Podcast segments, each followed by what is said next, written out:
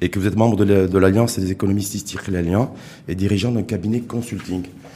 Alors avec vous, on va parler de tout, hein, puisque le Maroc est dans tous ses états, tous les challenges, tous les défis, d'un point de vue sanitaire, d'un point de vue économique, et puis peut-être aussi se préparer à, la reprise d'activité à l'échelle du monde et à l'échelle du Maroc. Également, euh, mais je voulais avoir votre point de vue tout d'abord, Driss Benima, sur la conjoncture du moment, l'atmosphère ambiante. Bon, on a eu une mauvaise surprise, quelque chose auquel on ne s'attendait pas. Pensait qu'il y aurait un début de redémarrage, d'activité normale, qu'on commencerait à rattraper les points qui ont été perdus euh, de, croissance ou d'activité à partir de l'automne, du mois de septembre. Euh, le retour en force de l'épidémie fait que il, y a des secteurs qui redémarrent, je pense, euh, hmm. doucement. On y reviendra, mais quand vous dites il y a, on pensait que c'est vous, vous pensiez, Driss Benima pensait qu'en septembre, il y aurait moins de virus, mais je vous. pense que tout, le monde pensait que, d'abord, que l'été et la chaleur allaient détruire le virus. Donc, et puis que on a quand même très, très bien, on, nous a dit que non. On a quand même très très bien géré euh, la première euh, la première phase, si je puis dire. Hein, ce qui fait que maintenant on peut se demander si c'est pas aujourd'hui la véritable première phase, n'est-ce pas, hein, la première vague. Donc, euh, on pouvait penser que on serait, on serait en meilleur état d'un point de vue de, de, des risques sanitaires, des chiffres de, de, de contamination et tout. C'est pas le cas. Donc, comme je le disais, il y a des secteurs, et heureusement, je pense, on pourra en parler tout à l'heure, qu'on a laissé redémarrer ou qui ont redémarré, et je pense qu'on a très bien fait de laisser redémarrer assez rapidement, même juin. C'est pas ça qui explique la deuxième vague, on a bien vu. Quand l'activité économique a été relâchée hein, par le ministère des Finances vers le mois de juin, on n'a pas eu immédiatement de pic d'épidémie. on a eu quelques cas qui sont apparus dans l'entreprise, mais rien à voir avec ce qu'on connaît aujourd'hui. Donc c'était pas une mauvaise euh, décision, hein, et ça a permis de remettre quand même les gens au travail. C'est-à-dire ça, été le, c'était le moment pour déconfiner, on était mi-juin. Exactement, c'est ce que je dis. Donc le déconfinement c'était c'était un bon moment, et euh, bon, alors sur d'autres euh, certaines activités, elles sont sont, sont, tout à fait On va revenir arrêtées, sur les activités. Comme le, tourisme, n'est-ce pas mm. voilà. Mais sur, il y, a, y, a eu un fait marquant, en tout cas, en ce début du mois de septembre, euh, c'était le 6 d'ailleurs, sur la suspension, en tout cas au niveau de Casablanca, de la rentrée scolaire. Est-ce que ça, ça a été un facteur euh, écoutez, qui a plombé la rentrée le moral des ménages C'est difficile de qualifier les décisions qui sont prises depuis le début de la, de, la crise, et on sera beaucoup plus à l'aise dans deux ans pour voir quelles ont été les bêtises qui ont été faites et quelles ont été les bonnes décisions qui ont été prises. Ce qui est sûr, c'est qu'il ne faut pas s'en vouloir, parce que toutes les décisions qui sont prises sont prises dans un environnement d'incertitude, euh, en minimisant les risques ou par rapport aux, informations dont disposent les dirigeants. Et moi, je suis plein d'indulgence. Hein. Donc aujourd'hui, effectivement, j'aurais tendance à penser, parce que c'est ce que je crois, qu'il faut apprendre à vivre avec le virus et atteindre le plus rapidement possible une normalité de l'activité de la société et du fonctionnement de la société marocaine. Est-ce qu'il n'aurait pas fallu, selon vous, en tout cas, prendre le risque, entre guillemets, un risque maîtrisé, de pouvoir faire en sorte que la rentrée scolaire se fasse à peu près normalement comme partout au monde. Dans l'état des faibles informations dont je dispose moi, et compte tenu du fait que je pense qu'il faut revenir, comme je vous l'ai dit, à un maximum de normalité aussi vite qu'on peut, ce qui n'empêchera pas le tourisme de souffrir, mais en tout cas une certaine normalité dans les relations sociales, dans les transports, dans les fréquentations des gens, dans l'ouverture des restaurants, dans l'ouverture des écoles, des activités économiques de la manière la plus large, des transports intervilles moi je pense qu'il faut, revenir le plus vite possible. À partir de là, je n'ai, comme je dis, je n'ai pas les informations. Ceux qui ont pris cette décision hein, euh, sont bien mieux informés que moi et comprennent les risques mieux que moi. Comme je l'ai dit, dans deux ans, dans trois ans, euh, on fera l'histoire et on dira si c'était une bonne ou mauvaise décision. Mmh. Euh, pour moi, elle va pas dans le bon sens et c'est pas un bon signe par rapport à ce que moi j'espère, à savoir le retour à la normalité le plus rapidement. Ce que, que, je peux dire à mes concitoyens, c'est que je, je crois qu'il faut faire preuve d'une grande discipline et d'une grande cohésion. La première phase, elle a été marquée par quelque chose qui est dans l'histoire et la culture du Maroc. C'est-à-dire quand le pays est menacé, le pays se regroupe autour de son leadership leadership traditionnel, culturel, marqué effectivement par, par, par la monarchie. Et on a vécu ça plein de fois dans l'histoire et 3, 4, 5 fois dans les 100 dernières années. Et nous avons réagi comme le Maroc a l'habitude de le faire, euh, d'un point de vue, euh, comment, presque je dirais, atavique, génétique. Et ce n'est pas l'appareil d'État qui a fait preuve de coercition pour que les gens respectent le confinement. C'est vraiment une adhésion populaire et un regroupement populaire autour du leadership. Mmh. Je crois qu'il faut continuer à avoir cette attitude, même si la sortie du confinement, et c'est ma théorie, c'est que la première phase nécessitait des décisions très centralisées et très universelles. Et ça, on sait faire. La sortie du confinement demandait une adaptation aux conditions locales, régionales, c'est-à-dire qu'il aurait fallu décentraliser les prises de décision de point de vue sanitaire, en tout cas au niveau du déconfinement. Ça a été voulu, hmm. mais les instruments euh, de la gestion décentralisée n'ont pas fonctionné. C'est-à-dire qu'on n'a pas su Je pense que l'instruction, je l'ai vu, on a dit les walis, les gouverneurs, euh, les bon, on n'a pas assez associé les corps constitués. Qu'est-ce que c'est que les corps intermédiaires Les corps constitués, c'est les élus, hein, c'est les. Et là, il y a eu un, je pense que contrairement à des pays européens comme l'Allemagne et même la France où les maires sont intervenus, euh, la gestion locale post-confinement n'a pas bien fonctionné parce que c'est vrai qu'on est mieux adapté, nous, à, euh, comme je l'ai dit, à se réunir autour du leadership et attendre des instructions qui soient générales et, universelles dans le pays. Driss Benima, il y a en tout cas une décision qui est très attendue par tous les Casablancais et qui devrait intervenir dans les prochaines heures ou, en tout cas les, prochains jours, c'est est-ce que la reconduction de la quatorzaine, c'est-à-dire qui a été euh, suite à la suspension de la rentrée scolaire, le 6 septembre dernier. Est-ce qu'elle va être reconduite ou pas? Est-ce que vous considérez aujourd'hui, je sais que vous n'êtes pas spécialiste en maladies infectieuses voilà, ou en maladies tropicales, mais pour autant, il y a une forte attente aujourd'hui à ce niveau-là. Euh, si je vous dis qu'il y a 700, 800 cas quotidiennement à Casablanca de Covid et de Covid+, est-ce que vous considérez qu'aujourd'hui, la situation ne s'est pas, pas, forcément dégradée ces derniers, cette dernière quinzaine est-ce que là, vous faites partie de ceux qui diraient, qui disent voilà, le présentiel, à partir de lundi prochain, il faut y aller à l'école Franchement, je fais confiance à ceux qui prennent les décisions. Parce que euh, vous avez donné le chiffre, parfait. Je pensais que je le trouve un peu élevé par rapport à ce que je croyais moi. Mais en tout cas, ce chiffre stabilisé, il y a deux façons de voir les choses. C'est parce qu'on a confiné pendant, c'est parce qu'on a pris ces décisions qu'on est maintenu à ce, à, ce, à ce, niveau. Et si on relâche, ça va remonter. Auquel cas, il n'y a aucune raison de. de ça relâche, ça pourrait remonter. Ça pourrait remonter surtout parce que les, laboratoires privés vont dépister. Ça, ça c'est une très bonne chose. Qu'on ait remis dans la boucle les, les, laboratoires privés. Et les médecins et les, cliniques également. Ça, c'est une très très bonne chose. Et c'est vrai que je suis un peu surpris de voir qu'on l'ait pas fait, qu'on l'ait pas fait avant. Mais là encore, peut-être qu'il y a un problème de communication. Si on partageait les informations qui sont à la disposition de nos, de nos dirigeants, euh, du gouvernement, peut-être qu'on aurait plus de facilité pour comprendre leurs décisions. Le problème, c'est que je vous dis, moi, il y a une chose qui est certaine, c'est que je pense que chaque fois qu'on peut, il faut revenir à la normalité. Hmm. Et augmenter, j'allais dire, presque le niveau de risque acceptable pour la normalité. Je pense que c'est ce qu'a fait le gouvernement en juin quand il a déconfiné, qu'il a renvoyé les entreprises au travail. Il a pris un certain risque. Et à mon avis, il l'a pris à bon escient, puisqu'il n'y a pas eu d'explosion non, il y a eu des contaminations suite à ça. Il y a eu l'émergence de, de, foyers, de Covid. Les contaminations ont commencé à exploser, on le dit, suite au déplacement de population très important lors de la, lors de la fête, hein, euh, Est-ce qu'on pense que remettre les enfants à l'école, on va avoir le même phénomène qu'on a connu lors des transports Il y a des provinces dans le sud qui n'avaient pas de cas. C'est lors de l'Aïd que c'est venu, parce que les gens les ont ramenés, ramenés hein, les travailleurs du bâtiment, qui sont tous du Sud, les ont ramenés des chantiers, des chantiers où ils travaillaient. Bref, je disais, moi personnellement, je pense qu'il faut ramener ce pays dans la normalité le plus rapidement possible. À partir de là, il y a des contraintes que je ne connais pas. Je regrette de ne pas avoir suffisamment d'informations pour comprendre quelles sont les contraintes qui fait que sur certaines choses, il y en a une très très très importante qui est l'enseignement, on ne puisse pas renvoyer les enfants à l'école.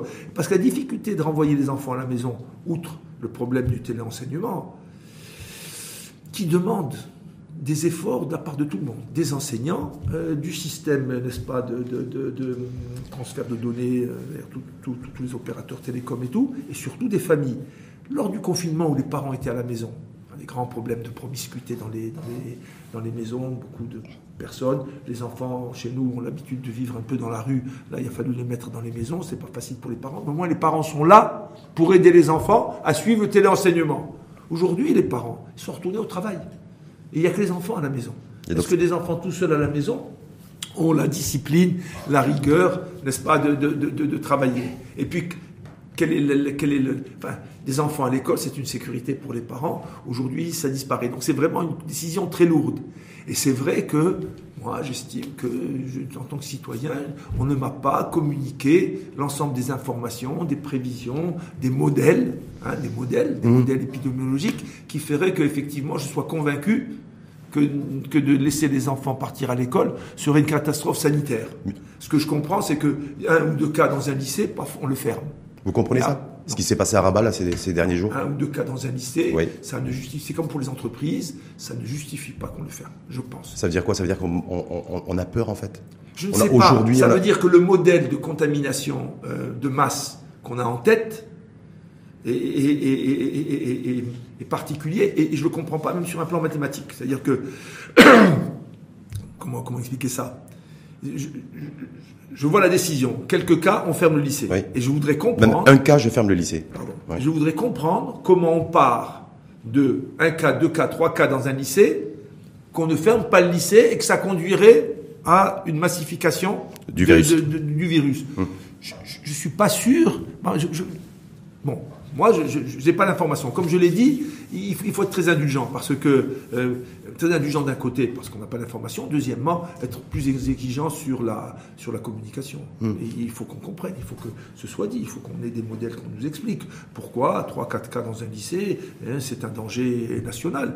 Hein, euh, et, pourquoi les enfants. Vous arrivez à comprendre que 2000 cas, 1500 cas ou 2000 cas Covid plus euh, quotidiennement, ça, soit, ça, suscite, ça suscite un peu la panique Alors, faut suivre le, il faut suivre le, nombre de décès, le nombre de cas graves.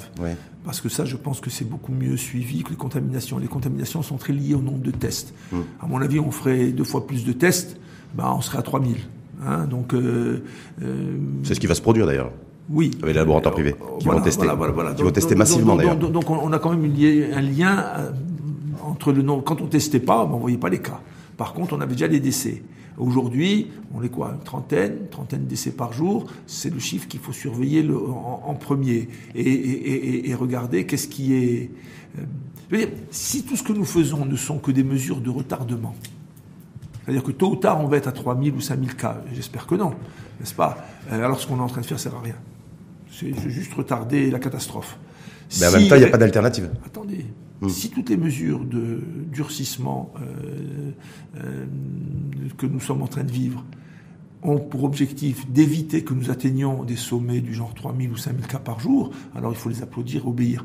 Comme je ne sais pas, eh bien je dis, il faut être, faire preuve de discipline et faire confiance à ceux qui nous dirigent. Parce que eux, ils savent. C'est dommage qu'ils ne fassent pas partage, qu'ils ne partagent pas avec nous euh, l'information. Et, vous, à titre personnel, est-ce que ce virus, ce Covid, là, vous avez, vous en avez peur, vous vivez avec, vous le, vous l'appréhendez comment, vous le. Moi, j'ai tous les, j'ai tous les, les critères de, de, de, personnes à risque. Je pense que demain on devait, on devait confiner les personnes à risque, j'y serais. Hein, faites partie des. Pourquoi vous dites ça? Ouais, À cause de mon âge et puis euh, les problèmes d'hypertension, comme beaucoup de marocain, des choses comme ça. Donc, euh, j'ai les quelques Donc, vous êtes hyper euh, discipliné sur les mesures barrières, du coup je, je, pourrais l'être plus. Ouais, franchement, je, pas suffisamment. Non, mais... franchement, je respecte les, les instructions. D'accord. Hein, mais je, bon, par exemple, euh, j'ai des entretiens dans le cadre de mes activités professionnelles qui sont entretiens présentiels, euh, que je pourrais faire par téléconférence, mais j'ai peur que ça abaisse euh, la qualité de mes, de mes, de mes contacts. Donc on prend des précautions dans un siège, il n'y a pas de climatiseur, tout le monde a le masque. Donc vous, prenez, vous respectez en tout cas toutes, les, toutes les mesures de précaution. Depuis que je suis rentré dans votre immeuble, je vois que tout est... Tout est, voilà, vous savez, le groupe Le Matin, c'est depuis, le mois de mars. Voilà, donc, beaucoup de gens sont en télétravail travail, tout ça. Donc, euh, Complètement. on va aller sur la dimension économique. On était parce que est-ce qu'on peut essayer de faire un lien aussi d'ailleurs entre entre le non présentiel à l'école, les parents aujourd'hui qui sont euh, qui sont un peu perturbés parce que les voilà, en tout cas au niveau du Grand Casablanca, capitale économique du pays, 30, plus de 30% du PIB, et, euh, et l'impact économique de cette rentrée et, dans, et son contexte difficile, mmh. Mmh. reprise compliquée, mmh. euh, tout est poussif. Comment vous l'expliquez ça? D'abord, il faut, il faut examiner ça secteur par secteur. Tous les secteurs ne souffrent pas de la même façon. Il y a une situation très hétérogène. le, tourisme, l'événementiel, euh, n'est-ce pas Il ne se passe rien. Hein. l'événementiel, il n'y a pas eu un seul congrès ou une seule réunion importante professionnelle depuis quoi Février, mars. C'est extrêmement c'est extrêmement préoccupant. Mhm. il y a des entreprises qui diminuent leur effectif. C'est préoccupant. Hein. Moi, je, je, pense que la résilience de la société marocaine fait que la crise sociale n'est-ce pas, qui est déjà là, eh bien, elle est, elle est contenue dans ses effets. Hein, et je suis optimiste. Je pense que, je, pense que, et, je pense aussi que l'État, le gouvernement, est très très sensible à hum. ces problèmes sociaux. Quand, vous, dites ça, globalement, excusez-moi de vous, interrompre, quand vous dites ça aujourd'hui, c'est parce qu'en fait, fondamentalement, la, l'arrêt d'activité, le confinement est essentiellement supporté par l'État. C'est ça aujourd'hui. Est-ce qu'on ne le dit pas suffisamment Est-ce que et les solidarités familiales, je pense aussi. Hum. Hein. et d'ailleurs, il y, y, a un débat où je suis intervenu où les gens disaient il faut s'attendre à une baisse des transferts euh, MRE. Oui, c'est déjà le cas depuis le mois de mars. Je n'y crois pas. Oui. Bah, je n'y crois pas. chiffre à l'appui, c'est. Attendez, attendez. Dans les transferts, il y a deux sortes de transferts des MRE. Il y a des transferts de soutien aux familles et il y a des transferts, euh, comment dirais-je, d'épargne. Alors, le transfert d'épargne, il est possible qu'il ait diminué, mais je ne sais pas s'il est si important que ça. Ce qu'il y a, c'est que la baisse qu'on enregistre dans les banques n'est pas si énorme que ça. Pourquoi? Parce que s'il y a un moment dans l'histoire de ce pays où les familles dans les montagnes et dans les endroits reculés, demandent de l'aide aux familles qui sont dans les villes et à l'étranger hein, pour soutenir les, les, les familles, c'est maintenant. Donc je pense que la solidarité marocaine, elle va s'exprimer et que les MRE, même si eux-mêmes sont dans des situations sociales et économiques fragiles, mmh. ils vont continuer et accentuer leur soutien aux familles, aux familles du pays. En tout cas aujourd'hui, est-ce qu'il y a un risque de basculement dans le fait que l'essentiel, entre 60 et 70% de la charge financière du, de l'arrêt d'activité et du confinement est supporté par l'État, un peu par les entreprises et un petit peu par les ménages? Est-ce que, ce, est que cette dimension-là et ce schéma-là risque de bouger et qu'on va avoir un glissement vers les entreprises et vers les ménages dans les prochaines semaines, les prochains mois avec des entreprises, on l'a vu, qui pourraient être en grosse difficulté puisque les assureurs de crédit prédisent une croissance, en tout cas des faillites d'entreprises et des ménages qui devraient être impactés, qui l'ont été déjà et qui le sont déjà d'ailleurs. Un, perte de pouvoir d'achat, et deux, surtout, des pertes d'emploi et du chômage de Alors, masse. Le, le, le, gouvernement, il fait face à trois besoins en financement, donc en argent. Euh, le premier, c'est le soutien direct, solidaire, aux populations les plus démunies. Hum. Euh, L'exemple qui nous a montré pendant le confinement de distribution d'hélicoptères monnaie euh, directement ciblés, je suis impressionné favorablement. Je pense que nous avons démontré au Maroc aujourd'hui qu'on est capable de distribuer dans les villages les plus reculés des sommes, 800 dirhams, 1000 dirhams, 2000 dirhams, pour ceux qui ont la CNSS, ceux qui n'ont pas la CNSS, ceux qui ont le RAMED, ceux qui n'ont pas le RAMED. Nous avons montré que nous étions capables mmh. d'opérer des distributions directes d'aide ciblées. C'est une, un très, une très très bonne indication. Et une grande partie des moyens que l'État a réunis pour faire face à la crise jusqu'à ce qu'elle disparaisse doit être consacré à ça et va être consacré à ça, j'en suis persuadé. C'est-à-dire dans le financement dans le, le, modèle de financement de ah ces aides, c'est de s'inscrivent dans la durée? Moi, je.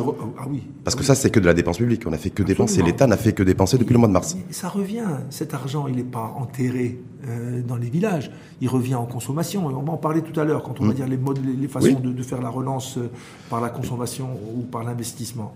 Mais, je disais, c'est le premier chapitre. Là, il faut de l'argent pour ça. Mmh. Et il faut qu'on le trouve. Mmh. Maintenant, je suis optimiste. Quand je vois tous les grands, euh, toutes les grandes agences internationales, les grandes banques internationales, n'est-ce pas, en train de faire confiance au Maroc et de prêter. Hein, chaque, il n'y a pas une semaine qui passe sans qu'on voit arriver de l'argent de l'étranger, ce qui est bien aussi pour le. C'est de l'argent qu'on, c'est l'argent qu'on nous prête et c'est l'argent qu'on dépense de facto. On est bien d'accord. Il faut qu'on traverse la crise. D'accord. Qu'on nous la prête ou qu'on Donc nous on dépense, on dépense, on ouvre les vannes. Il faut, il faut tenir, il faut mmh. tenir, il faut tenir. On est dans la tempête, il faut tenir.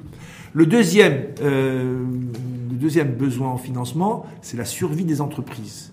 Mmh. Celles qui sont dans des métiers dont le business model ne va pas changer à cause de la crise, mais qui vont passer une période relativement longue et plus longue qu'on ne croyait, hein, à cause du fait que la, maladie persiste, et que, à cause de la persistance des décisions sont prises qui font que la normalité ne revient pas, et ça c'est une, une, question qui est très grave, en tout cas, il y a des entre... dans le tourisme par exemple, moi je ne crois pas, le tourisme marocain n'est pas menacé stratégiquement. Il est très durement touché, jusqu'au jour où ça va revenir. Hmm. Et il faut que soutenir ce secteur pour qu'il ne meure pas, Hein, euh, C'est-à-dire le soutenir comment quand on dit il faut soutenir ce secteur eh ben, On le soutient comment eh ben, Financièrement vis-à-vis de ces... Ah, le subventionnant, donnant, distribuant de l'argent public Oui, exactement. Hein, et puis en soulageant ses charges d'une manière ou d'une autre. Hum. Mais, et moi j'apprécie la démarche de la ministre en ce sens, il faut que ce soit conditionné. On se rend compte que le tourisme est une activité qui vit dans l'informel. Et j'espère qu'on aura l'occasion de parler de l'informel dans, dans, le cadre du Covid. Euh, il ne faut pas qu'il y ait d'argent qui soit donné à des gens qui ne prennent pas des tournants décisifs vers la reformalisation de leur activité. Hmm. En déclarant le salarié à la CNSS, entre autres. Entre autres, entre autres. Il y a, il y a une comptabilité euh, claire. En, tout cas, ce soutien aux entreprises, ce soutien de survie aux entreprises jusqu'au jour où la situation sera meilleure, pour les secteurs dont le business model n'est pas, euh, n'est pas menacé, moi je l'approuve totalement. Hmm. C'est-à-dire que vous, vous apprenez totalement que pendant encore un an, deux ans, trois ans, parce que je pense qu'il ne peut pas y avoir de retour à la normale, a priori, jusqu'en 2022 au niveau du tourisme. Un an 18 mois. 18 mois. Donc pendant 18 mois, on ouvre les vannes, on ouvre le robinet et on distribue de l'argent public. Tout ce qu'on a, tout ce qu'on peut avoir. Voilà. Non, mais je sais pas. et ça, le problème, c'est, vous l'avez vu d'ailleurs, il, y a eu un discours du chef de l'État, il disait, bah, voilà, il ne peut pas, pas non plus. Euh, voilà, il faut, il faut trouver des solutions.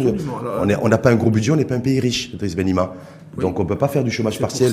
C'est pour ça qu'on ne peut pas donner la moitié d'un SMIC français, mais on peut donner la moitié d'un SMIC marocain. C'est quand même, il y a un facteur 10 entre les deux. Hein. C'est pas hein, 800 dirhams par mois dans les villages marocains, c'est beaucoup d'argent. Hein. Bon, alors je, je, reprends ce que je disais. Donc ça c'est le deuxième besoin en, en argent. Et le troisième, c'est comment remettre la machine économique en route, c'est-à-dire faciliter la création d'emplois et donc avoir une relance euh, de l'intégration économique du maximum de gens qui viennent d'être lâchés par les fermetures d'entreprises, les fermetures d'hôtels, ainsi de suite. Et là, le choix fait par le gouvernement d'une relance par l'investissement, moi, me pose problème et relance par l'investissement à travers la facilitation du crédit. D'accord. Là, vous faites référence au plan de relance 120 milliards de dirhams, où il y a 75 milliards de dirhams voilà, alloués en crédit garanti par l'État. Voilà, pour, être, pour, être, plus précis. À quoi ça me sert d'avoir un crédit garanti par l'État si mon projet d'investissement n'est pas, euh, ne débouche pas sur une profitabilité raisonnable? En d'autres termes, pourquoi est-ce que je vais demander de l'argent à l'État pour ouvrir une usine de, euh, de, boutons de chemise si mes boutons de chemise ne trouvent pas le marché? N'est-ce pas? Parce que je suis, à la conclusion très vite, parce que je suis concurrencé par des boutons de chemise égyptiens, chinois ou turcs. Donc, c'est très bien, vous me dites, si j'emprunte, je vais avoir un crédit de l'État, ce qui fait que le banquier va me prêter sans prendre les, précautions habituelles. Est-ce que j'ai une villa? Est-ce que j'ai un projet? Est-ce que j'ai un projet qui est qui tient la route? En tout cas, qui est viable. ma, ma bancabilité devient moins importante. Mais moi, en tant qu'investisseur, ma bancabilité à moi, avant d'être importante pour le banquier, elle est importante pour moi. Hein Donc, si vous me demandez de relancer l'emploi en investissant, en me disant ne vous en faites pas, il y aura un crédit, vous aurez le, crédit plus facilement parce qu'il y a une garantie de, l'État derrière. Vous m'avez pas beaucoup arrangé. Hein, si vous, les produits que je sais faire ou que j'ai envie de faire rencontrent une concurrence euh, qui est toujours présente. Driss Benima, est-ce que vous pensez qu'aujourd'hui, un, banquier, quel qu'il soit, on ne va pas citer le nom de, de banque ou, et encore moins de, de banquiers, vu la situation que traverse le secteur bancaire aujourd'hui, va euh, dire voilà effectivement une usine avec un investissement garanti par l'État, même si euh, c'est pas très viable et pas très bankable, je signe. Écoutez, vu la volée de la ça, de risque rendre hommage aux banquiers marocains. Euh, vous me parlez de la situation des systèmes financiers marocains, assurance, banque et goût, les plutôt, les plutôt en bon état. Hein, donc moi je ne vois pas de crise, comment dirais-je, je ne vois pas de crise au-delà de. Même s'il y a une aggravation, on le voit le taux d'impayé au niveau bancaire va exploser. Il y avait une projection de 10%, de finir à 14%, 160 milliards de dirhams pays en 2020 en termes de projection. Elles provisionné, elles n'ont pas distribué les dividendes l'année dernière, elles renforcent leurs fonds propres, elles ont de l'argent facile qui vient de, qui vient de la Banque centrale. Non, non, ça, ça fonctionne ce truc-là, ça fonctionne. Maintenant la question, je vous dis, c'est entre ce système qui a de l'argent, qui est capable d'emprunter, d'emprunter, qui a le soutien de l'État pour emprunter à travers des, des garanties, n'est-ce pas? Est-ce que ça suffit? Pour rendre attractif l'investissement dans notre pays et déclencher l'acte d'investir je ne suis pas sûr. C'est pour ça que je pense, moi, qu'entre un système qui passe par la relance de l'investissement et un système qui passe par la relance de la consommation, n'est-ce pas Et on rejoint l'hélicoptère monnaie sur les plus démunis. Hein, je préfère une relance par la consommation. À condition. À condition Oui. que les produits de consommation qui vont être achetés par ces Ne soient- ces- ne, ne soient Sont pas, pas importés. soient pas importés. Malheureusement, c'est le ne cas soient pas, ne soient pas importés. Et euh, je crois que c'est l'occasion idéale maintenant de prendre des mesures de sauvegarde sur les secteurs. Attendez, il faut être, il faut être clair. Mesures de sauvegarde. Ah oui, une mesure de sauvegarde. Sur les secteurs où une concurrence raisonnable existe déjà dans notre pays, parce que prendre des mesures de sauvegarde quand il y a un seul en monopole dans notre pays, c'est lui faire cadeau, hein, lui amener pieds et poings liés hein, euh, euh, euh, un ensemble de clients. Surtout quand lui, en fait, ne fait que des intrants. Alors, si vous avez qu'une seule aciérie qui est surprotégée, eh bien, vous la permettez de vivre et de rembourser ses crédits bancaires, n'est-ce pas? Mais vous avez tous les clients qui, eux, fabriquent des produits qui sont en concurrence avec des produits importés. Donc, vous faites que déplacer le problème. Vous avez sauvé avait- une entreprise monopolistique, mais vous avez livré, n'est-ce pas, Il y a- oui, une oui, je- concurrence sauvage. Et un consommateur final qui n'est pas forcément satisfait.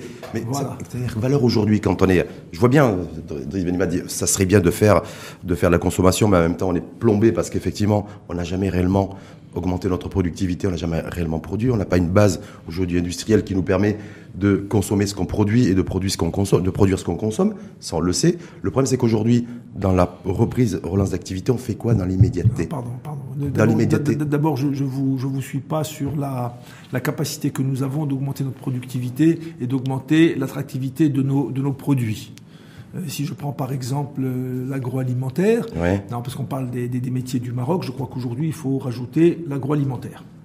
Et l'agroalimentaire, bon, parce que on a pris des mesures extrêmement importantes pour soutenir l'agriculture, euh, aujourd'hui, ces mesures fonctionnent et payent. Elles ont permis de minimiser l'impact sécheresse, qui se rajoute d'ailleurs à, Oui, euh, à la- à la crise Covid. à, la crise du Covid. Hum. Euh, donc je pense que nous, quand nous avons euh, des conditions, un soutien de l'État euh, correct et raisonnable, nous sommes parfaitement capables d'avoir des produits qui supportent la concurrence, la concurrence, la concurrence mondiale. Je- J'en suis convaincu. Maintenant, Vous avez un exemple de produit aujourd'hui qui supporte la concurrence mondiale? En agroalimentaire, Driss Benima tomate, Ouais. conserve. La tomate en conserve Non, La tomate, oui, ou la tomate Ouais. en conserve, même les tomates tout court, hein, c'est c'est remarquable. Bon, Le- euh, Le concentré de tomate chez nous, il est, il est, il a un prix compétitif. Non, mais c'est intéressant. C'est intéressant. Est-ce que le concentré de tomate chez nous est compétitif? Attendez, Oui. La, la preuve, c'est qu'en Europe, ils ont été obligés de nous imposer des quotas parce qu'on était meilleurs que nos concurrents. Hein il n'y aurait, aurait pas de quotas si on était. Sur si la, on est- sur la transformation ou sur le produit brut? Sur la tomate brute Ouais, peut-être. Oui. Ben, non, je vous le dis, c'est sur la tomate brute. Oui. Voilà. Ouais, mais c'est un Et c'est nos produit- voisins, c'est nos voisins ibériques d'ailleurs. Oui. Entre Mais autres. en- mais, en- en- mais sur la transformation, sur le concentré de tomate et sur tous les produits transformés agroalimentaires, malheureusement, Driss Benima, nous ne sommes pas compétitifs. Mais je ne suis pas d'accord avec vous. Exemple, c'est pour ça que je demande si c'était moins de produits ou deux produits ou trois produits. Sur la biscuiterie, sur la confiserie, on exporte beaucoup et il n'y a même pas d'intrants marocains. Hum. N'est-ce pas? De toute façon, on a une problématique d'intrants sur Oui, beaucoup de produits, malheureusement. Moi, je vous dis, sur la, la- il y a des secteurs qui s'en sortent très bien à l'export. euh, bon, euh, on a parlé de l'agroalimentaire, même d'autres. Je veux dire, c'est bon. En, en tout cas, Beaucoup- en tout cas, beaucoup d'efforts à faire euh, à la matière. Mais c'est pas mal ce que vous disiez. Moi, je pense que je considère qu'il faudrait relancer par la consommation dans l'immédiateté, parce que ceux qui écoutent Driss Benima depuis 25 minutes, euh, ils savent qui est Driss Benima et sa capacité, ça veut dire avoir une vraie valeur ajoutée dans le débat, dans la réflexion et l'analyse.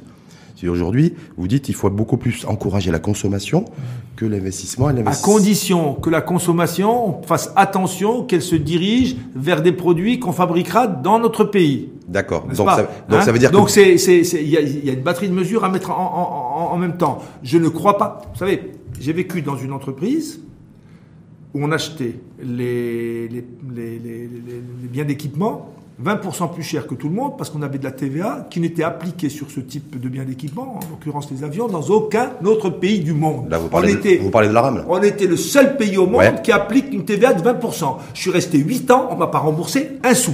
Donc euh, on m'obligeait à aller en concurrence avec êtes- des gens qui achetaient le bien d'équipement 20% moins cher que moi, et après on s'étonne qu'on fasse pas des exploits de, de- de- des exploits comment dirais-je euh, industriels. Bon, euh, et, et- et je pense que on a beaucoup de ce genre de phénomène Mhm. au niveau de notre tissu industriel. Alors il y a le tissu industriel dont on est très fier, euh, l'automobile, l'aéronautique, même si on fait maintenant, mais dont on est très fier. Allons regarder quel est leur environnement fiscal. Allons regarder qu'est-ce que, dans, quelle situation on les met par rapport au tissu industriel des PME marocaines dans les secteurs des petits biens d'équipement, euh, des, des biens de consommation et tout. Donc moi je dis, il faut que l'on travaille l'environnement de l'entreprise et le marché, en augmentant le marché par...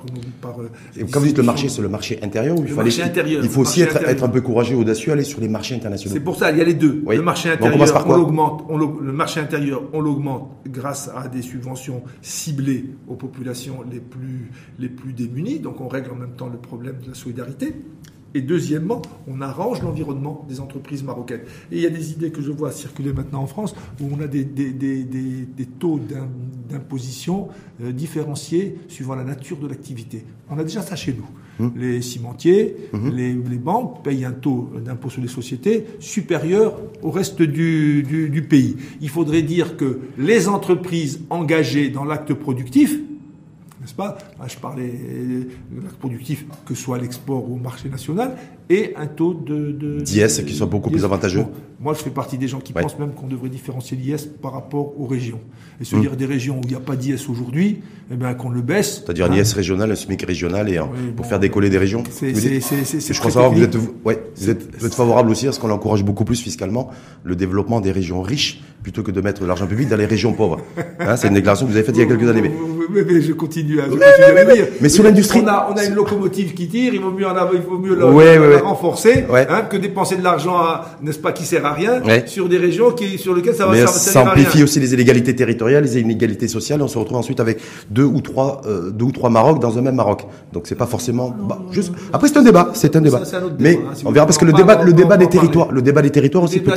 Ça évite c'est aussi, à mon avis, hein, complètement. sur les territoires. Oui, je sais. Donc, euh, mais je suis très clair. Hum. Je veux dire, soutenir le tourisme là où, dans l'urgence où on est, là où il n'existe pas, Ouais. donc faire des, des- des investissements énormes pour créer des stations, ou bien renforcer une station qui existe, qui a déjà un nom mondial, qui est une marque, et qui à elle seule peut nous amener 20 millions de touristes, je préfère aller vers cette région qui existe déjà. Il y en a qui vous diront, Driss Benima, je préfère que tout cet argent-là, plutôt que c'est de l'argent public, hein. c'est votre argent, c'est mon argent, c'est l'argent de Souhait, le réalisateur, voilà, c'est notre argent, plutôt qu'il soit investi dans des secteurs euh, à fond perdu parce qu'ils ne redémarreront pas avant 18 mois Oui, ou d'accord. 24 Ouais, mois. Mettons le paquet sur les métiers et sur les secteurs en pleine transformation, Oui, non, sais, sur l'innovation, sur la robotique, quand je sur la disais ça, quand je disais ça, on n'était pas dans Ouais. une crise du, du, du- du tourisme, mais ça reste vrai. Je, je me rappelle. Est-ce que vous considérez qu'aujourd'hui, il faut quand j'étais Oui. quand j'étais et que je disais il faut euh, investir sur le centre-ville. J'avais des critiques qui disaient le centre-ville et on a la périphérie aussi. Donc il faut il- il- il- saupoudrer la misère alors qu'on peut se concentrer. Je dis mais non. Si vous prenez une ville comme Agadir, ce qui est important pour elle c'est sa corniche. Elle doit d'abord, d'abord investir sur sa corniche. Parce qu'il n'y a des quartiers populaires résidentiels derrière que parce qu'il y a une corniche qui attire des touristes. C'est pas, pardon, de dire je vais pas mettre d'argent sur la corniche et commencer par les quartiers Oui, populaires. pour les doter de trottoirs, pour que les, les ordures soient, les, les ordures, il y a faire- on collecte et les les ordures. deux, On peut faire les deux. Ouais, s'il y a des a- urgences, Ouais. c'est d'abord l'endroit qui est porteur de, de, de valeur, porteur de richesse potentielle, sur lequel il faut faire. N'est-ce va- pas? Et quand, euh, et, sur le tourisme, Hum. de dire on va avoir 12 politiques de tourisme sur les 12 régions, et on va distribuer à égalité les subventions d'État. Pire que ça, les plans, les, plans touristiques du début des années euh, 2000, Marrakech était négligé, et il n'y avait pas un sou pour Casablanca. Il n'y avait pas un sou pour Casablanca et Marrakech était négligé. Et on fonçait sur des stations qui n'existaient pas. N'est-ce pas? À grand renfort de milliards. Moi, je pense que euh, Marrakech, heureusement pour elle, n'est-ce pas? Et parce qu'elle a eu des soutiens, hein, Marrakech est devenue un pôle mondial du tourisme, n'est-ce pas? Alors qu'elle n'était pas dans les plans du ministère du Tourisme. Au, da- Hein? au début des années 2000. Au début des années 2000. Vous avez été ministre du tourisme d'ailleurs, mais c'était pas au début, au début des années 2000. Oui, mais je, je, je, je comptais beaucoup sur Casablanca. Voilà, voilà. toujours- j'ai Bon, on va revenir- pensé- on va j'ai revenir- toujours- on va revenir pensé- minima. J'ai toujours pensé que Casablanca se devrait, on le devrait disait, travailler comme un on pôle le de disait tourisme. tout à l'heure, on n'est pas un pays euh, malheureusement très riche ou heureusement d'ailleurs, ça dépend. hein. Des fois, quand on n'a pas beaucoup de sous, si on dépense comme il se doit, euh, ça pose moins de problèmes qu'un pays riche qui dépense à tout va. Mais euh, est-ce que vous considérez qu'il doit y avoir un arbitrage aussi aujourd'hui sur les secteurs à soutenir Une fois de plus, là où vous avez fait référence à l'industrie automobile, l'industrie aéronautique a été un peu les moteurs. Il y, a une remarque que je veux faire parce qu'elle me vient à l'idée avec ce que vous dites, comme je suis moi assez âgé et que j'ai vécu, euh, n'est-ce pas, que j'ai vu plusieurs phases. Depuis le nouveau règne, ce pays il a acquis des capacités stratégiques qu'il n'avait pas avant. En d'autres termes, vous dites on n'est pas si riche, on n'est pas. Ben en tout cas, l'État, il est beaucoup plus riche qu'avant. Aujourd'hui, les capacités stratégiques, on a les moyens de les orienter sur le soutien direct de la solidarité. Si on trouve les financements. Sur les entreprises. Si on trouve les financements. Oui. Ben oui. Euh, c'est là où je dis que moi, je crois qu'on peut les trouver. Oui. Bon. Deuxièmement, sur les secteurs qui ont simplement besoin d'être soutenus jusqu'à ce que les choses redeviennent normales. Soutenu, et justement là-dessus, Driss Benima, une fois de plus, quels secteurs doivent être soutenus et pour aller vers quel modèle? Aujourd'hui, quand je mets de l'argent public massivement, euh, qui conséquences en fait qui proviennent de l'emprunt et de la dette, c'est la dette Covid. Aujourd'hui, pour recapitaliser par exemple les entreprises, les offices publics qui sont sous perfusion étatique, on est bien d'accord? Et vous savez, vous avez dirigé l'ONE, vous avez dirigé la RAM, donc pour ne citer que, je peux aller sur la autoroute du Maroc, je peux aller sur l'ONCF aujourd'hui, où la marge de manœuvre en matière d'investissement, elle est infime. Euh, le budget, c'est surtout financer les charges fixes et les salaires. Bon. Est-ce qu'on doit mettre des sous là? Est-ce qu'on doit mettre de l'argent public là, massivement? Je suis euh, beaucoup plus mitigé que vous sur la qualification de la situation des, des, des offices. L'OCP n'a jamais été aussi riche, il ne même pas l'oublier. Hein. c'est le, seul que je n'ai pas cité. Hein. Ah, d'accord. Ah, voilà. les autres, on peut les repasser en revue. Oui. L'ONDA, euh, bon, ils sont en crise maintenant parce qu'il n'y a pas de, passagers, mais c'est un office qui n'a jamais été dans la misère, hmm. n'est-ce pas hein? Et C'est la difficulté financière. Et, l'ONE, moi j'ai vu comment la, pression fiscale qui s'est accrue sur l'ONE, ah, l'ONE le, le PERG, oui, a été démarré à une époque où on estimait que tous les investissements dans le rural ne payaient pas de TVA. Mhm. On est revenu dessus.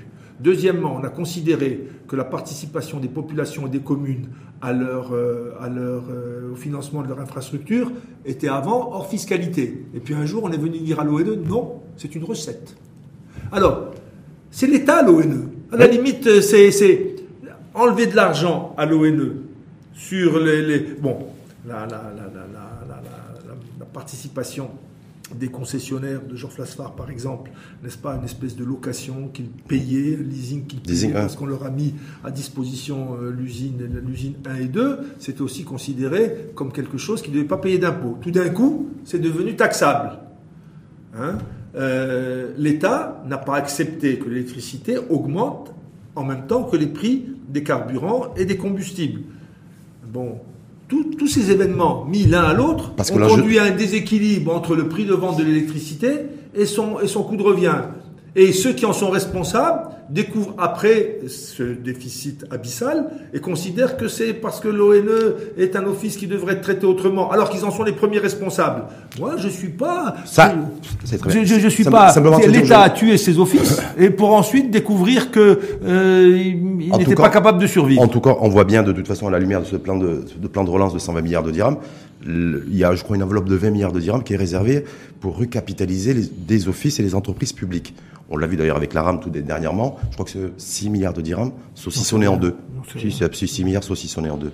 Hmm. Voilà. Avec une partie garantie euh, par l'État et une partie, une partie qui doit être, euh, qui doit être supportée par la compagnie, par la compagnie nationale. Donc c'est de l'argent public, ça veut dire c'est l'argent des Marocains et des Marocains qui vous écoutent depuis depuis 33 minutes. Se dire aujourd'hui, est-ce que ça, parce que ça aussi, ça fait partie de la commande publique, donc ça veut dire que grosso modo, on va refinancer la relance par de l'argent, par, de, par de la commande publique et par le. Ça dépend, ça, ça dépend de la posture qu'on adopte par rapport à ces instruments étatiques. Je vous dis, moi, l'État a recapitalisé la RAM quand j'y étais à 1,6 milliard, c'était que 1,6 milliard, euh, un an après avoir ponctionné 1,4 milliard au titre d'un redressement fiscal, le premier dans l'histoire de la compagnie. Alors, si ça c'est un instrument, comment dirais-je, de l'État qu'il faut préserver, même quand il, euh, même à qui on ne demande pas réellement hein, d'être, d'être, d'être, euh, comment dirais-je, efficace économiquement. Si on lui demande pas d'être efficace économiquement, donc ça veut dire que c'est, c'est, c'est un instrument, de, un vecteur du pays, quelque chose. Bon, à ce moment-là, on décide de pas le fiscaliser. Alors de le fiscaliser pas 1,4 milliard pour avoir la joie de dire la RAM a été obligée de, demander une augmentation de capital d'un milliard six. Mais c'est tout à fait artificiel. Vous savez, alors les offices, je voudrais dire un mot parce que moi je me rappelle. Mais sur la recapitalisation des offices publics aujourd'hui, parce que c'est l'actualité. Mais je ne sais pas pourquoi un office devrait avoir un capital. Il ne faut pas oublier ce que c'est qu'un office.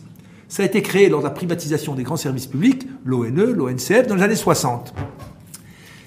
Comme c'était géré en tant qu'entreprise privée, puisque ça a été nationalisé, et que les chemins de fer du Maroc étaient une société privée, que l'ONE, l'énergie électrique du Maroc, c'était privé, il y avait une structure d'entreprise que l'État a gardée telle qu'elle. Alors que, par exemple, pour les PTT, c'est la démarche inverse. On est parti d'une direction d'un ministère, et vous savez que les recettes d'État n'étaient pas versées au PTT. Les recettes d'État partaient directement au Trésor, hum. et c'est l'État qui donnait un budget de fonctionnement des PTT les offices, parce qu'ils étaient des entreprises avant, ont gardé une structure d'entreprise. Mais pendant longtemps, il n'y avait pas de bilan ni de compte d'exploitation comme une entreprise. Hein. et la déclaration d'impôt, c'était l'IR, parce que les gens ont des salaires, donc il faut bien qu'ils payent l'impôt sur le revenu. Mais, et d'ailleurs, il y a tout un débat sur la nature de la propriété par la RAM de ces investissements. Vous savez qu'aujourd'hui, il y a des gens qui considèrent, et moi j'en fais partie, que le réseau de distribution que gère l'ONE est en fait un réseau de distribution public qui ne devrait pas être considéré comme une propriété de l'ONE.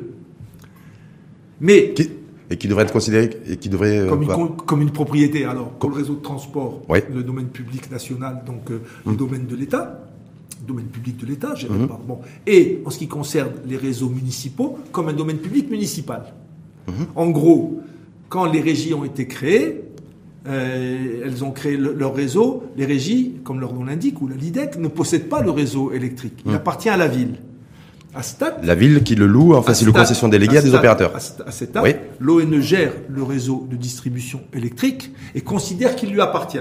Hmm. Parce que l'État a fait en sorte qu'il lui appartienne. Je pourrais expliquer pourquoi à une époque. N'est-ce pas? C'est arrivé. Mais, mais, normalement, si on n'avait pas donner à l'ONE son réseau qu'elle a dans son bilan et qu'aujourd'hui, pour faire récupérer par les villes, il faut payer, mhm. n'est-ce pas? On aurait pu imaginer que depuis le début, l'ONE était un simple gestionnaire d'un réseau de distribution municipale. Mhm.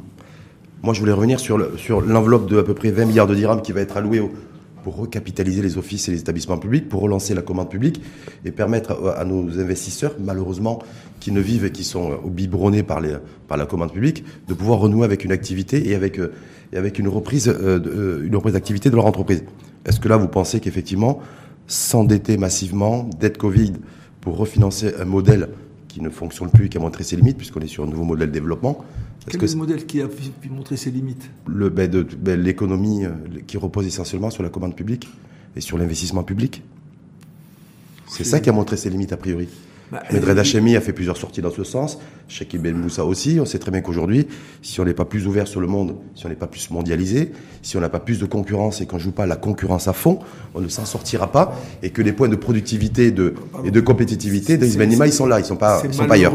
C'est malheureux d'avoir pendant de nombreuses années, à cause d'accords de libre-échange, naïvement, euh, euh comment dirais-je, négocié n'est-ce pas? On les détruit des, secteurs industriels très importants qui, eux, hein, faisaient face à, disons, constituer un, secteur d'investissement et de, commandes privées. Hein. On s'est désindustrialisé au profit de nos concurrents euh, internationaux et aujourd'hui on constate que le dernier qui, fait, passe commande, c'est l'État. Mais c'est un peu normal. Il fallait pas se désindustrialiser. Il fallait être très très vigilant sur le fait que l'ouverture de nos frontières fait que fait que le, moi je me rappelle l'époque où il y avait au Maroc des usines qui fabriquaient des électrodes de soudure. Franchement, les électrodes de soudure, c'est pas la NASA, hein, c'est technologiquement, bon, enfin il y a un petit savoir-faire quand même. Mmh. Et ces usines ont été fermées et aujourd'hui les électrodes sont fabriquées en Turquie sous la marque de la compagnie marocaine.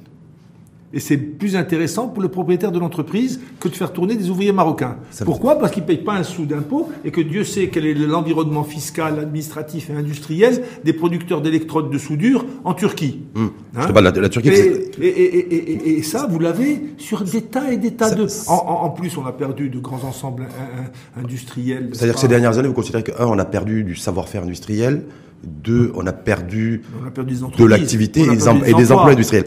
Aujourd'hui, le ministre de tutelle, vous l'avez vu comme moi, depuis quelques semaines, depuis quelques mois, depuis d'ailleurs le, confinement, hein, a mis l'accent sur réindustrialisation, euh, plus de souveraineté, souveraineté, industrielle et euh, de mettre le. Je, je l'approuve totalement, mais ce n'est pas un problème qui est chez lui.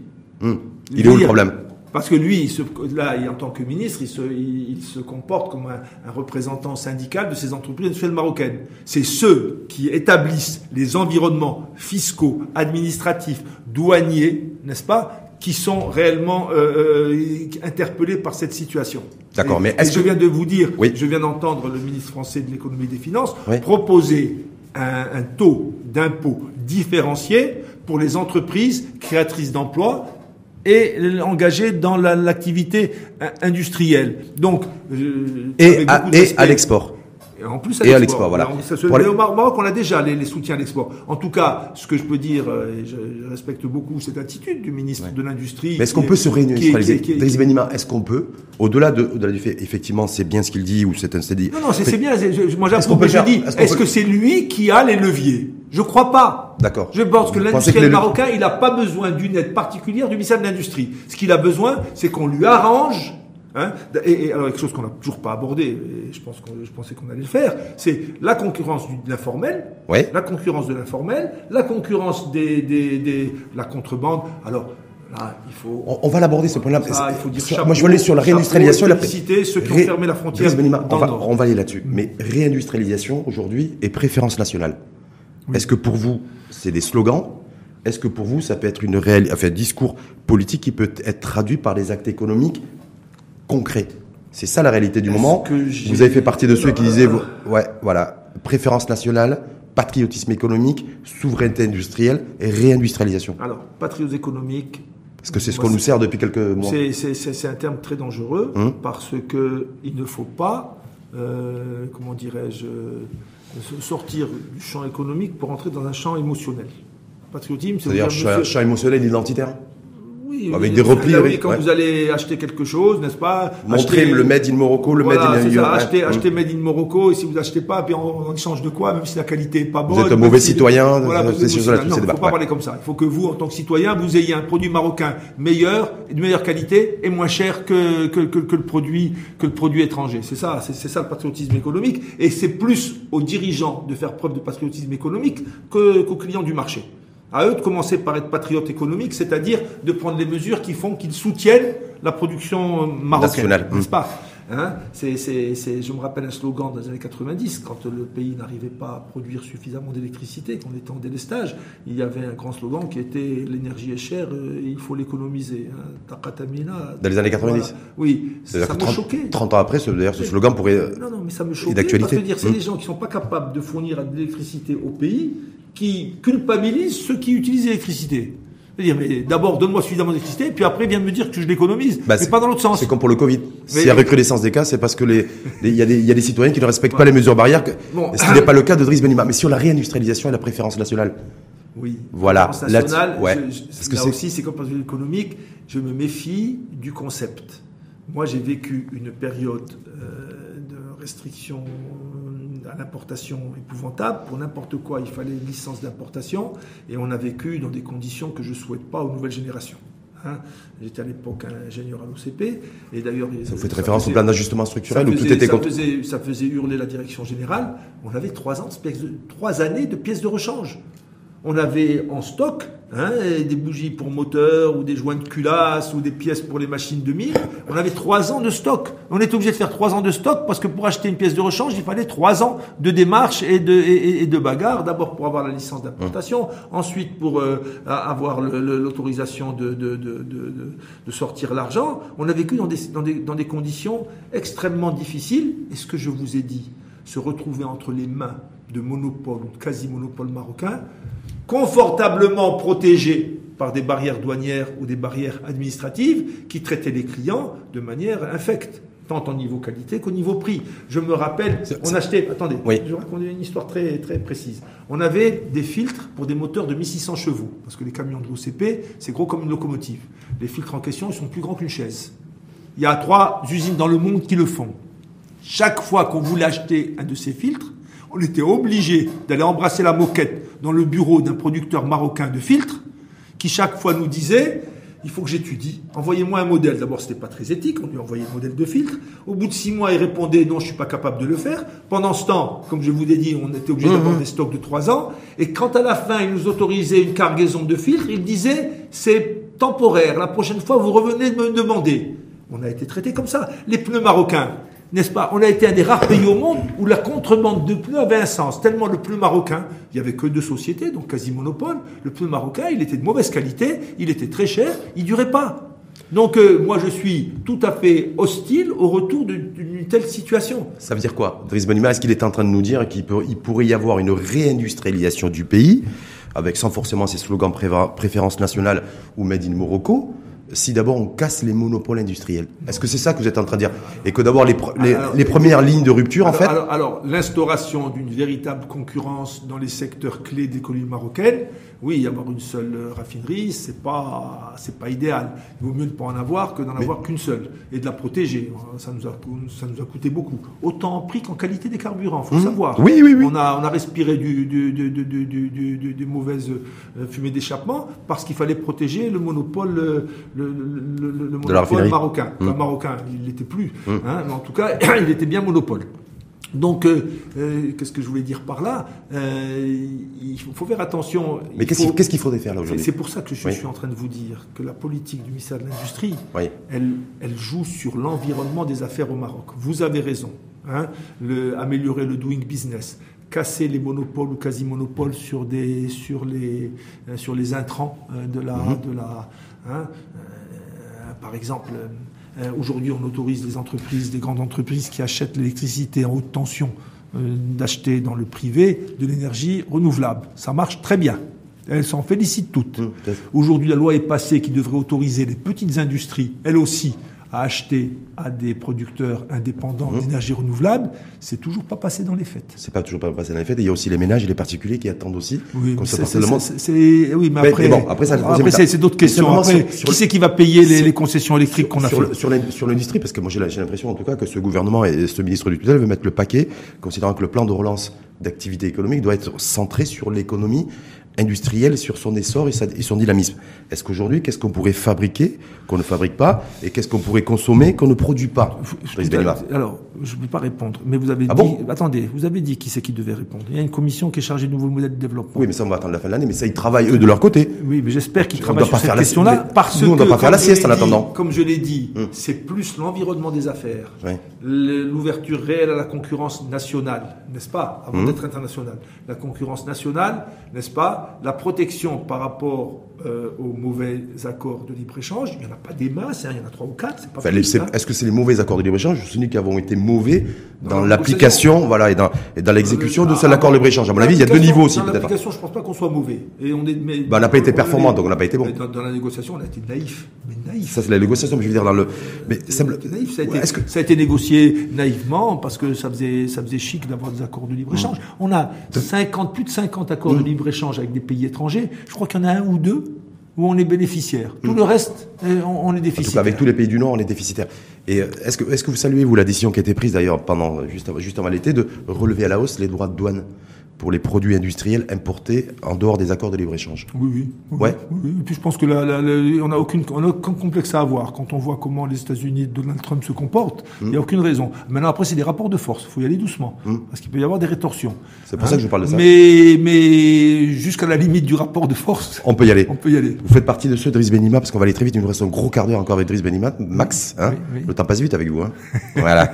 Vous avez fait, vous avez fait dans une déclaration récente, je crois, il y a deux, trois mois disant voilà qu'en fait le, le, salut du Maroc dans un avenir proche, pas forcément lointain, en tout cas sur du court et moyen terme, c'est euh, d'être, d'avoir un vrai, véritable positionnement, ce qu'on n'a pas forcément eu d'ailleurs, peut-être, euh, avec l'Europe. Oui. Parce que pendant, ça fait 20 ans qu'on dit oui, on est, la position géostratégique, on est là, on, a, mais on a manqué plein de rendez-vous. On devait être le verger de l'Europe, on n'a pas été capable de le faire, de l'être. On devait être l'industrie, l'industrie. Oui, bah ouais. On est la destination touristique de l'Europe, euh, c'est le cas. On est le verger de l'Europe. Si on l'a pas été jusqu'à maintenant, on va le devenir. C'est en, en tout cas, on l'a jamais été alors qu'on devait l'être. Et on aurait dû l'être. Oui, bah, d'accord. En, en, tout cas. On aurait dû être aussi le berceau industriel de l'Europe. Tout ça sont des potentialités, des Mhm. possibilités qui sont toujours là et dont la faisabilité vient d'être accrue et augmentée par la nouvelle attitude de l'Europe par rapport à l'Asie. Et le nouveau nationalisme industriel qui se fait en Europe, il faut le voir comme effectivement un, un risque de relocalisation vers l'Europe qui risque de nous toucher nous aussi. Après tout, on a des usines européennes chez nous. Est-ce que ça veut dire, est-ce que le nationalisme industriel signifie que ces usines iront en Europe? Je crois pas. Et je crois, là encore, j'ai entendu le, ministre français de l'économie le dire il n'y a pas plus d'une heure, n'est-ce pas Euh, L'urgence, c'est la relocalisation des activités industrielles à haute valeur ajoutée. Mhm. Parce que euh, la Chine, qui était l'usine du monde pour faire des espadrilles, et, n'est-ce pas, des choses... à Des chaussettes, des balais, voilà, que nous choses, d'ailleurs c'est terminé. Ouais. Maintenant, ils font de l'électronique de pointe et tout, ils font des médicaments et tout. Mhm. Ça, ces activités-là, ces activités-là, il faut, il faut encourager les Européens à le faire, doivent être relocalisées. Il y a tout un tissu d'industries, de support de ces industries, qui n'ont pas une place privée, qui sont dont le- dont l'emplacement en Europe n'est pas, euh, comment dirais-je, n'est pas le meilleur. Et nous, on doit se présenter comme étant l'arrière-cour de l'Europe, n'est-ce pas, le voisinage immédiat, capable de voir implanter sur son sol des industries de support à cette, à cette relocalisation et dans un contrôle étroit par les propriétaires européens, par les investisseurs européens. Donc on aura un, tuteur, ça- donc un tutorat européen au Maroc, renforcé. non, c'est pas ça ce que je suis. Ah, ben, c'est pas Non, loin. Non, Ah, non, ben, non, c'est non, pas loin Ce que je veux dire, ce que je veux dire, Ouais. c'est que entre une usine chinoise Ouais. qui produit, n'est-ce pas, qui décide ce qu'elle produit dans le monde entier, qui concurrence les produits européens et qui vend en Europe, et une usine européenne implantée au Maroc, n'est-ce pas, dont le capital a été investi par les Européens. Les, les- les- les traditions marocaines, la qui- législation- pardon, attendez, la Oui. réglementation marocaine donne à l'investisseur étranger au Maroc un énorme contrôle de son activité. Oui. Ça change tout Oui. pour l'Européen.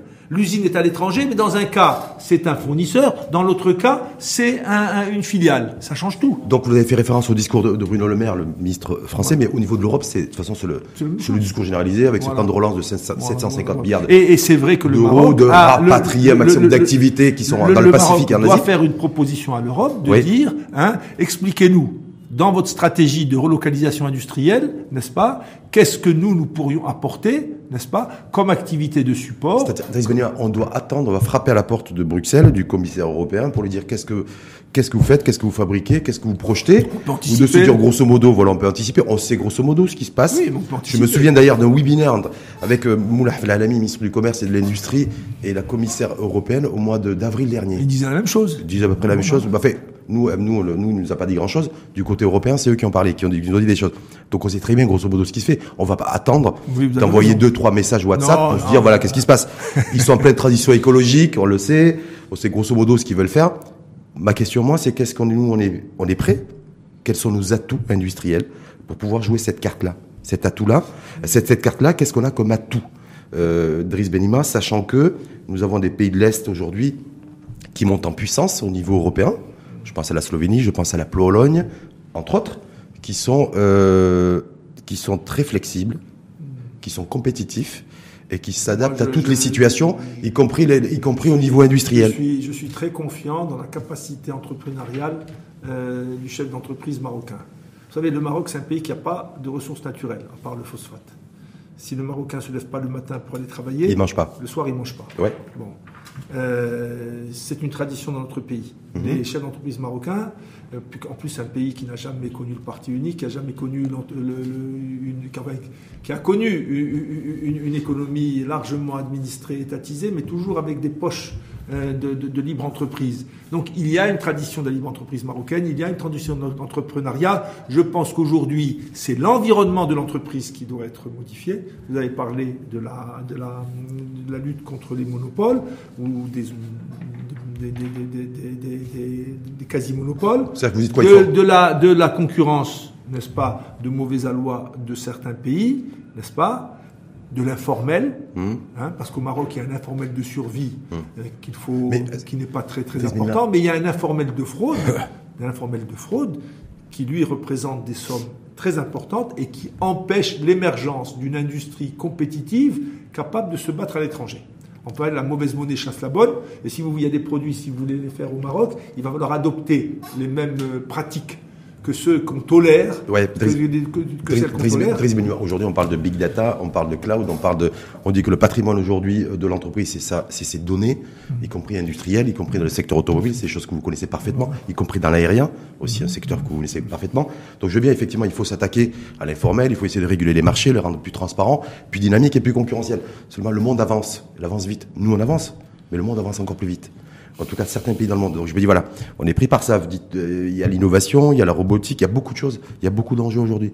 On fait quoi là aujourd'hui, au-delà de faire des constats, de faire des diagnostics, de se dire voilà, euh, effectivement, on est résilient, mais il va falloir qu'on soit beaucoup plus que résilient. Oui. C'est ça le truc. Le principal défi, il est là. Alors, il faut raisonner en termes de priorité, monsieur Allaoui. Oui. Hein Euh, je vous dis, je vous suis pas dans votre raisonnement et je propose le mien.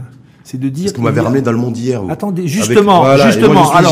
j'essaie d'aller, dans le monde de demain, et d'aujourd'hui et de demain d'ailleurs. Il faut pas que ce Avec- soit un alibi. Avec la 5G, la révolution technologique. C'est- mais il ne faut pas que ce soit un alibi pour ne pas faire les réformes profondes de l'ancien monde. Je suis d'accord. Parce que dans la discussion sur le nouveau modèle de développement, là, quand j'ai pu y participer, y compris dans votre euh, ici au matin, j'ai bien dit, nous avons deux aspects. Il y a un aspect corriger les imperfections du modèle actuel, avant de penser au raffinement ou à tout ce que peut apporter la 5G, les nouvelles technologies et tout. C'est-à-dire mettre la nouvelle technologie, la 5G, le digital, dans un système qui ne fonctionne pas bien, dans lequel l'entreprise n'est pas, c'est peine perdue. On Donc il faut, il faut mettre les choses dans leur ordre. Et je disais le, pour le, le nouveau modèle de développement, il doit d'abord s'attaquer au dysfonctionnement du modèle actuel, dont on sait qu'il a atteint les limites, mais les limites qu'il a atteintes ont été rabaissées par le fait qu'on n'a pas appliqué le modèle d'aujourd'hui dans sa totalité. Il y a des choses qu'on n'a pas fait. On n'a pas fait euh, l'équité fiscale. Hein, ça vous le savez, puisqu'il y a un très grand domaine de, de, de, l'informel. Hein, on a eu des problèmes, je vous dis, dans les euh, beaucoup, be- beaucoup d'aspects sur lesquels il faut revenir, euh, n'est-ce pas, et sur lesquels on est revenu Mais- euh, le- le- sur la concurrence, sur ceci, cela. Il y a beaucoup d'aspects qui auraient dû être régulés dans le modèle où on est censé être avant de se Avant de diriger, basculer. avant Mm. de basculer. Et on facilitera le basculement vers ce que vous dites, hein, la 5G, le digital, si on a déjà arrangé des problèmes de fond hein, qui se situent dans le. Qui se Benima, dans ça veut dire que tant qu'on n'a pas réglé ça, on ne pourra pas passer dans le monde connecté 5.0 C'est ce que vous êtes en train de dire Et l'entreprise euh, marocaine ne sera pas dans la dimension, n'intégrera pas la dimension 5.0 Ça me fait peur ce que vous dites là. hein. Parce que je me dis, putain, si on doit passer le balai, on doit continuer à passer le balai. Oui. Il faut que l'on réfléchisse de manière très complète pour arriver à des conclusions simples. Tout ce que vous dites est vrai. Digital, 5G, robotisation, n'est-ce pas Hein? Maintenant, on est en train de parler, euh, d'essayer de se donner des pistes. Des pistes qui doivent être claires, comprises par tout le monde et simples. Et pratique. Simple, pratique et efficace. Moi, je vous dis, hein, il faut étager notre, notre démarche. Hein. Il faut faire attention de ne pas aller vers des choses. Aujourd'hui, quand on dit on va faire la relance par l'investissement en facilitant le crédit aux entreprises, c'est qu'on suppose que tout le reste marche très bien et que la seule chose que l'entrepreneur marocain a besoin, c'est l'accès au crédit. Non, ce n'est pas vrai. L'entrepreneur marocain, il n'a pas, beso- il n'a pas que besoin d'un crédit facilité, il a besoin d'un environnement dans lequel il puisse exprimer ses capacités et qu'elles ne soient pas pénalisées ou alourdies par des facteurs environnementaux, enfin d'environnement, d'environnement des affaires. Hum. Je voulais je- je- juste, juste euh, conclure avec vous, euh, Driss Benima, je sais que vous ne voulez pas en parler, bon, la rame, les trucs, tout, tout ce qui se passe aujourd'hui. Ça vous fait marrer, ça? Quoi donc? Voilà, sur les grands, les grands dossiers par rapport à la Royal Air Maroc, par rapport à l'arme. Le top management est là, il y a un directeur général, il y a tout ça. Se c'est- dire, se dire, se dire aujourd'hui, aujourd'hui, euh, Si vous lisiez les, romans, euh, vous étiez un lecteur de romans policiers, Ouais. vous sauriez que la première erreur que fait un criminel, c'est de revenir sur les lieux de Du son crime. du crime. Voilà, Donc, mais c'est- je veux pas moi c'est pas le but, c'est pas veux de ramener, pas d'essayer de prendre par la main Driss Benima pour le ramener sur les lieux Non, non, je que vous avez qualifiés vous de crimes entre guillemets en je, tout cas. Je sais même plus où est le, le siège social, ça y est. Voilà. Moi, juste, parce que vous avez fait référence, c'est intéressant de dire, on, euh, moi, pendant, en tout cas, quand j'ai toute responsabilité, on avait une TVA à 20%, donc, Voilà. qu'on devait rétribuer, c'était pas le cas de mes concurrents, à l'époque. oui. Ça. Oui. Et moi, il y a quelque chose qui m'interpelle, qui m'intrigue, et je me dis, je vais poser cette question à Driss Benima. C'est comment, parce que là, c'est vous qui avez parlé des Turcs. Parce qu'on a beaucoup parlé des Turcs aujourd'hui, euh, concurrence déloyale, subventionnée. Comment vous expliquez que Turkish Airlines euh, n'a procédé à aucun licenciement, n'a bénéficié d'aucun argent public durant toute cette période du confinement d'arrêt d'activité et de reprise d'activité Je comprends pas. Euh, bon. Parce qu'on a, euh, voilà. Franchement, j'ai pas d'informations parce que, que, comme ce que je vous ai dit, je suis pas l'aérien de manière très, très. D'ailleurs, je m'interdis d'avoir des clients dans l'aérien. C'est vrai? Euh, oui, bien Pas de clients dans l'aérien. Pourquoi Pas de conflit d'intérêt Oui, par, par Déontologie décence. Oui, Ouais. par déontologie, oui. Hum. N'est-ce pas Euh, Si c'est vrai, je voudrais rappeler que. Non, parce un, que je viens de vous dire, c'est vrai. Hein. D'accord, pour voilà. Turkish Airlines. Voilà, alors, la rame, un- c'est vous qui connaissez le dossier. Un, un, Istanbul est un hub qui est géographiquement le plus intéressant que Mhm. Casablanca. Il est entre l'Asie et l'Europe. Il n'est pas très loin de, de l'Afrique. Il peut arroser tout le Moyen-Orient. hein, et l'Europe de l'Est, c'est un hub plus intéressant. Deuxièmement, c'est une population de 80 millions d'habitants. Mhm. hein, un niveau de vie supérieur au Maroc. Le marché intérieur de Turkish Airlines est plus important. Et je pense que Turkish Airlines a construit les instruments de sa croissance euh, qu'on ne trouve pas partout. Par exemple, euh, et c'est le cas par exemple pour euh, Qatar Airways, moi je me rappelle le patron de Qatar Airways qui me disait les revenus du parking de l'aéroport, qui nous appartient, comme tout l'aéroport, oui. hein, payent tous nos frais d'aéroport. D'accord. Hein? Donc, euh, euh, vous avez des business models qui joignent euh, la gestion de l'aéroport. Ben, qui s'autofinancent, qui s'autofinancent quelque part. Oui, mais c'est donc et, et- et là par exemple, c'est des choses auxquelles il, faut des choses, des choses, des choses, des choses auxquelles il faut penser. En Mm. fait, il faut j'en parlais pour la TVA parce que c'est une évidence, mais il y a d'autres choses plus compliquées à expliquer. Ouais. On n'a pas le temps, mais c'est la même chose. Je pense que Royal Maroc, tout au long de son histoire, n'a pas bénéficié euh, d'un, elle a bénéficié d'un soutien permanent euh, dont elle a eu besoin parce que elle avait un environnement qui n'était pas favorable à ses intérêts, n'est-ce pas Hum. Euh, On a laissé tout le monde à Ifro, par exemple. Euh, Moi, quand la RAM a voulu faire un deuxième vol quotidien à Ifro, on nous a expliqué qu'il n'y avait pas la place et qu'il fallait aller à Gatwick jusqu'en 2014, toutes les demandes d'atterrissage de toutes les compagnies aériennes à n'importe quelle heure du jour, euh, de la semaine, dans notre pays, ont été autorisées sans limitation. Donc vous avez des gens qui utilisent les droits aéroportuaires pour vous créer des problèmes, hein, mais vous, vous, avez, vous êtes grand ouvert à tout le monde, Hum. n'est-ce pas? Et quand vous refusez à un tel ou un tel d'atterrir à l'heure, des- vous avez, n'est-ce pas, l'Union européenne C'est qui des vient rapports de- râler. c'est des rapports de force. Alors qu'il vous explique que c'est normal pour IFRO. C'est des rapports de force, C'est normal que IFRO vous dise non, mais vous, c'est pas c'est normal, normal que vous disiez non. Ouais. Que vous disiez non. Bon, on a essayé quelques tentatives, mais Voilà. juste la dernière petite question. Est-ce qu'il faut nécessairement aussi, au lieu de, de, de, de, de, de distribuer comme ça de, l'argent public au, au niveau de la RAM pour essayer de financer le plan de sauvetage, est-ce qu'il faut nécessairement un véritable modèle économique Et est-ce que ce modèle économique futur au niveau de la RAM passe par une privatisation totale de la compagnie J'ai coupé l'écoute, monsieur Halawi. C'est vrai Oui, je C'est sais pas, j'ai pas entendu ce que vous avez dit. Non, pas le modèle, le économique Je n'ai pas entendu ce que vous avez dit. 4.0, 5.0. J'ai pas entendu ce que vous avez dit. Merci en tout cas à vous, Voilà. C'est vrai Vous n'allez pas répondre Non. Il faut- Joker Joker. Chaque invité a droit, à, a droit à un joker au bout de 53, c'est ça. 54, 55, 56, Très bien. 57 minutes de débat. Merci beaucoup à vous.